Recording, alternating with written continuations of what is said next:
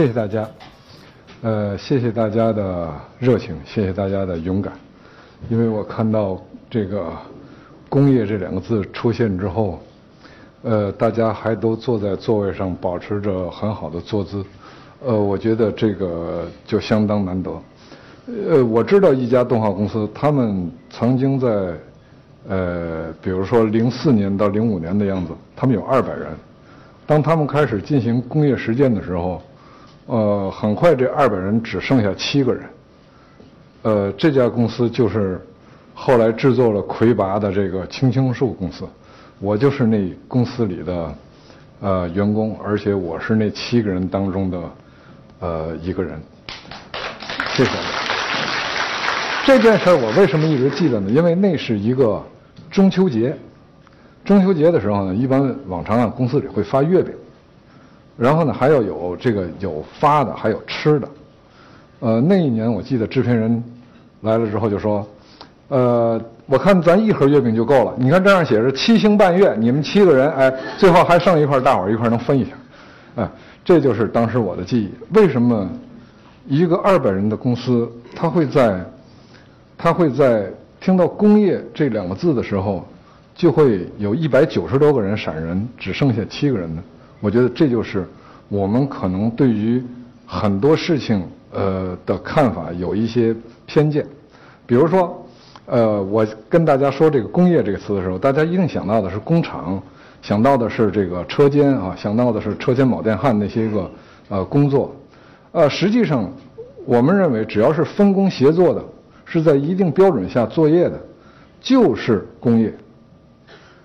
我给大家举个例子，比如大家在家里都包饺子吃，包饺子呢，肯定不是你一个人从切个切那个馅儿开始，到最后和面，然后擀皮儿，再包，都是你自己一个人，肯定不是那样。那么大家坐在一起，有的呃和面，有的擀皮儿，有的在那包，这实际上就是一种工业化的方式。也就是在这种方式下呢，我们大家看看我们得到了什么。如果你这个人，你每天只擀皮儿的话，你那个皮儿一定能擀成，就是这个擀皮儿专家的这个程度。也就是说，全中国你周边的人没有一个人能擀得比你好。然后你这一年成了专家，明年你再练练这个活馅儿，你又活馅儿是专家了。那么四五年之后，你可能就是整个这个环节的专家。可是如果你是每天呃从剁馅儿开始，然后一个一个包都由你自己来完成的，可能十年之后你才能成为这样一个专家。这就是说，工业化除了是这个，呃。提高效率，提高了品质，它也提供了一个很好的成长方式。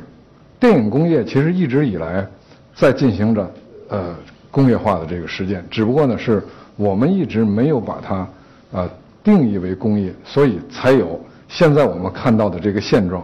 也就是啊，比如说一部美国电影，它到呃中国的院线，它不用做任何宣传。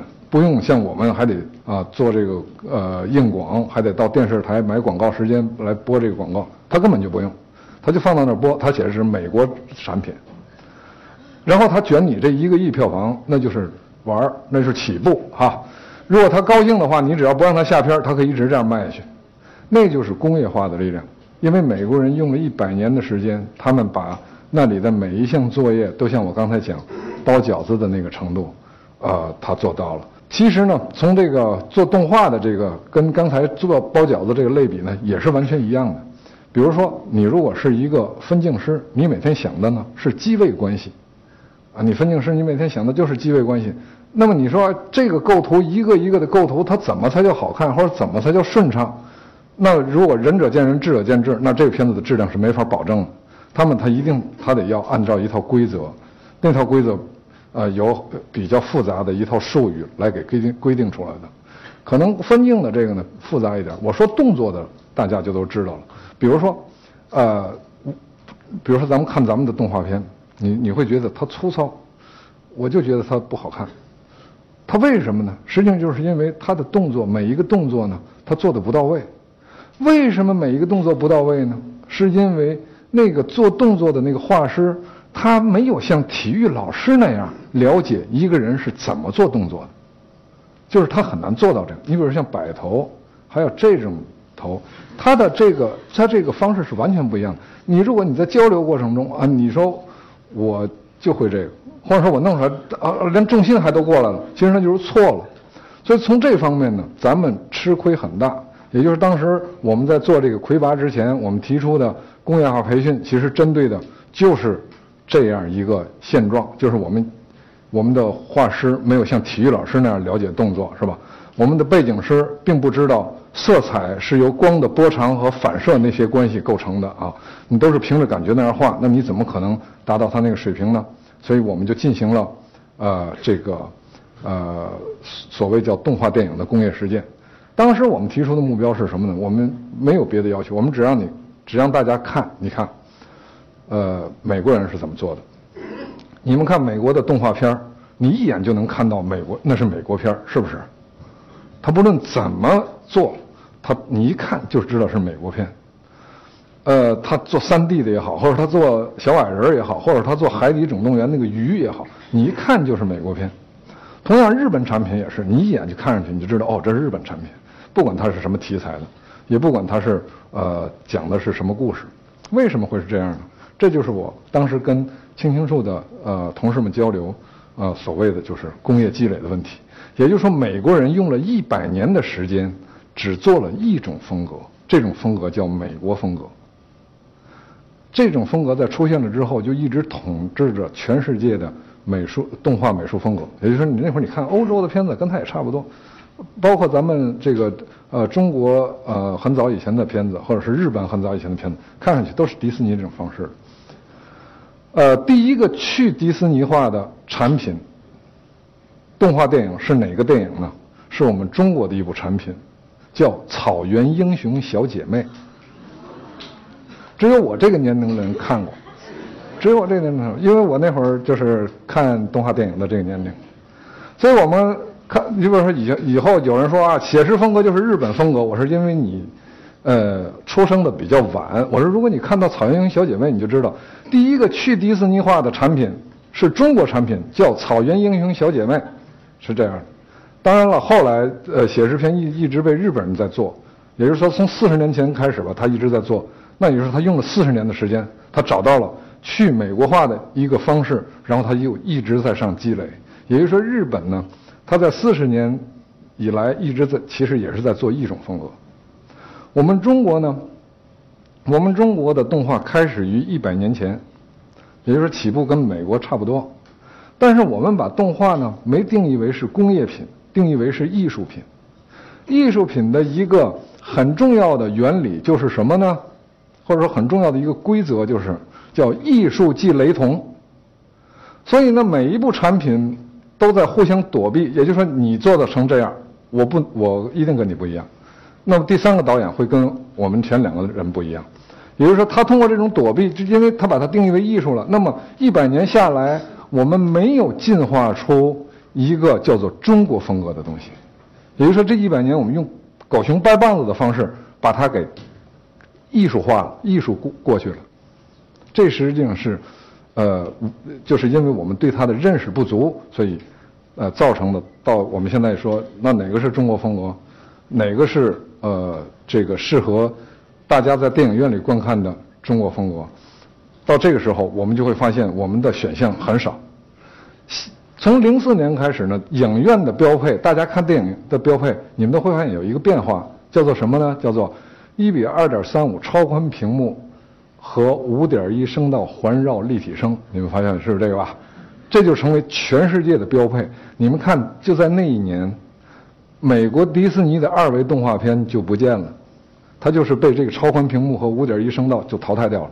其实对于我们来说呢，对于中国做动画的来说，其实我们面临的考验是一样的，就是我们如何能做一个东西，使得它观使得观众值得，呃，打着车影响了晚饭。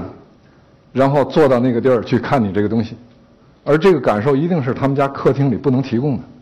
这就是我们在做动画电影的初始出发点。于是那会儿全公司会动员说：“咱做的是一件这个事儿，就是值得观众啊到电影院去看。那怎么才能做到这个呢？那后边就说的就是一套工业化的东西。这个工业化的东西，我们是这样认为的，也就是说。”现代行业的所有标准只有一个，就是国际标准。只要你是现代行业，你是做汽车也好，或者是你做这个手机也好，或者是你做体育运动都都可以，它的标准只有一个，就是国际标准。地区你在一个地区，呃，你很厉害，或者是你的呃你是冠军，它没有意义。比如说我是朝阳区的乒乓球冠军，这个东西可能高考也许能加一点分儿哈，除此之外大概就没有什么意义。那么你一定得到世锦赛。如果你是一个短跑的，你就一定得到奥运会，哪怕你不是第一名，你要站在那个跑道上，那么你才做到了，就是你在这个行业里应该努力的那个目标。所以我们从这个角度开始呢，我们就开始了我们的这个工业化的这个这个过程。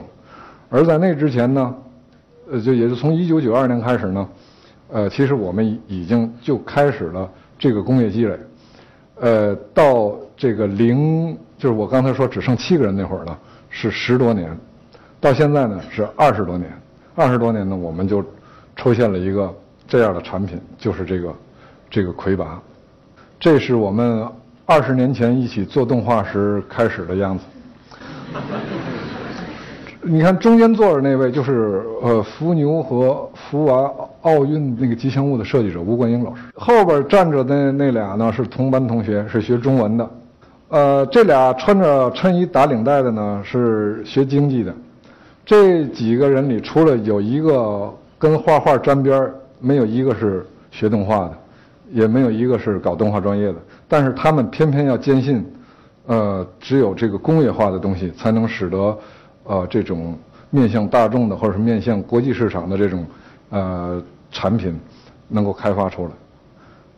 二十年后，他们就这样了。嗯。从那七个人开始，我们就开始了这个就是这个工业化的这个过程。呃，在这里呢，我对八零后想说几句。我觉得八零后是是伟大的一代。我也许在座的有很多是八零后，我我对你们充满敬意。谢谢谢谢大家。我说剩的那七个人，有这五个人，这五个人是六零后，还有俩八零后。之后呢，到这一天的时候，除了那五个六零后，其他都是八零后。现在呢，这个呃做魁拔的这个团队呢，有一百八十多人，他们基本上都是八零后。我的感觉就是什么？就是八零后啊，他那个知识结构不一样，或者是他跟国际的那个呃信息同步率比较高。他对于你说工业化这个东西，他特别认同。他对于你说这个，比如说。啊，咱们要跟嗯国际先进产品看齐啊，人家能做到的，咱们为什么做不到啊？难道咱们认为咱们这人就不行吗？哎，他们就觉得确实，咱们应该这样。你说的有道理，我们就去做了。这就是他们这帮人的见识。而且呢，以前很多人说这八零后是独生子女，什么这一代人，他娇嫩，但是我感觉不是这样的。比如在我们这个就是整个这工业化试验中啊，我们的骨干人员有一位，他跟我一起吊着干，也就是。每月四百小时，就是这个这个工作计时，就我们打那卡，他最后一月算下来，我一般每月能达到四百小时。这个人也能达到四百小时，就是每天十三小时以上，就是这个，就你在在工作工作时间。而且呢，他到最后他们做到了是我做不到的东西。我给大家讲，就是这个这次魁拔的，呃，新出的这部电影啊，我们采用了。二 D 立体化的技术，二 D 立体化的技术是一项什么技术呢？也就是说，你能够看到画在平面上的一个东西，你戴上立体眼镜之后一看，它鼓起来了，这就叫二 D 立体化。真人立体化和三维那个立体化是很容易的，也就是说我用双机位拍摄就够了，对吧？我用双机位拍摄，将来我还原时，你左眼看左眼的，右眼看右眼的，哎，这个。立体体积就看出来了，你这个人这边耳朵多一点，我这个眼看到你这个耳朵多一点。平面的二维的立体化难度就在于，它本来是画的一个平的，你你无论用双击也好，还是单眼看也好，它都是一样的。那如何让它鼓起来呢？这里呢就有一套技术。这个技术呢，它在做的这个过程中呢，每一个画面都要检验。那么一部电影的画面，就是这个有效需要检验的是多少个画面呢？是十四万格画面，就咱看到的一部动画电影大概是十四万格左右。呃，看这个立体电影啊，你觉得很痛苦的地方就是，嗯，你比如说他那里出了一个错，你就会觉得自己的眼球被捏了一下，就是这感觉。你比如我在那检验的时候，他们只要出错，啊，就我就觉得眼球捏一下。如果这眼就是这眼捏一下，如果俩眼呢就是俩眼都捏一下，就这种感觉，是吧？我一般来说呢，我要是连续工作四十分钟，我就受不了了。但是我们这个制作总监就是这位八零后，他每天坐那儿看，然后这一边戴眼镜这看着，你就看这泪眼泪这啊，就一直就这样流。上一次呢，有一媒体的这个记者到公司去参观，他说：“哎，你看你们这小导演感情还挺丰富的哈。”我说对，我说一会儿给你戴上眼镜，你看看你感情就也丰富了。他他有好多呀，是这种就是，他不是说多难的一件事但是如果你对这个东西不认同，你觉得的你不想去参与，那么这个事儿就做不出来。也就是在工业化当中呢，有其中有很大一块呢是这种东西，也就是说它不是说它是多难，但是它非常非常的麻烦。我记得以前有一个漫画家曾经跟我交流，就是说他带的一徒弟。他说啊，那徒弟跟他说了，为了中国的动漫事业，我可以去死。他说哎，你不用死，你只要画对了就行。那时候那我做不到，呃，就是这样。实际上我们在这个过程中，我们经历的就是这样的事儿。也就是说，那二百人，他们可以说为国家动漫事业，我可以赴汤蹈火。说你不用，你只要把结构给我画准了就行。他说我那画不准。也就是说，有时候呢，大家呃看这个咱的动画电影，有时候会觉得，比如说国产品呃。不好啊！你会觉得他这活怎么干那么糙？其实大伙干的都很认真，大伙干的都很认真，没有人不珍惜做电影的机会。但是因为方法不对，或者说这里没有什么这个就是有效的保证准确性的这方法，它的画面里会出现一些错误。这个错误在大家看来呢，就是那个糙的东西，也就是它一会儿闪你一下，一会儿闪你一下，实际相当于就是这个东西。只有画准确了。比如说，你你比如说这个有一些年轻家长看了魁拔，他说：“哎，蛮吉，我都我我觉得，我都老想抱他，我就我甚至感觉到他身上那个汗味儿，那就是因为他的体积结构一定要准，否则你画的歪瓜裂枣的话，别人一看就是画，他怎么可能他去想抱他，或者他还有什么汗味儿？那些就无从谈起。也就是说，我们在这个呃阶段呢，我们一直在努力着，就是寻找一条，就是让咱们的产品。能够尽量跟呃国际质量接轨的这么一种方式，而且通过魁拔两部魁拔，第一部和第二部呢，我们也有了呃一些收获。呃，我们就想呢，通过跟大家的分享啊，希望大家也不一定是非得是你是做动画，不论做哪一个行业，我觉得工业化的思路或者是这种方法，都是将来我们跟呃国际优秀产品进行竞争，或者是在国际这个竞争当中。啊，能够战胜对手的一个法宝，呃，希望大家呢，将来这个有一天，呃，你做领导或者是你做呃管理人员，你要尊重那些呃搞技术或者是搞这种呃工业试验的人。谢谢大家。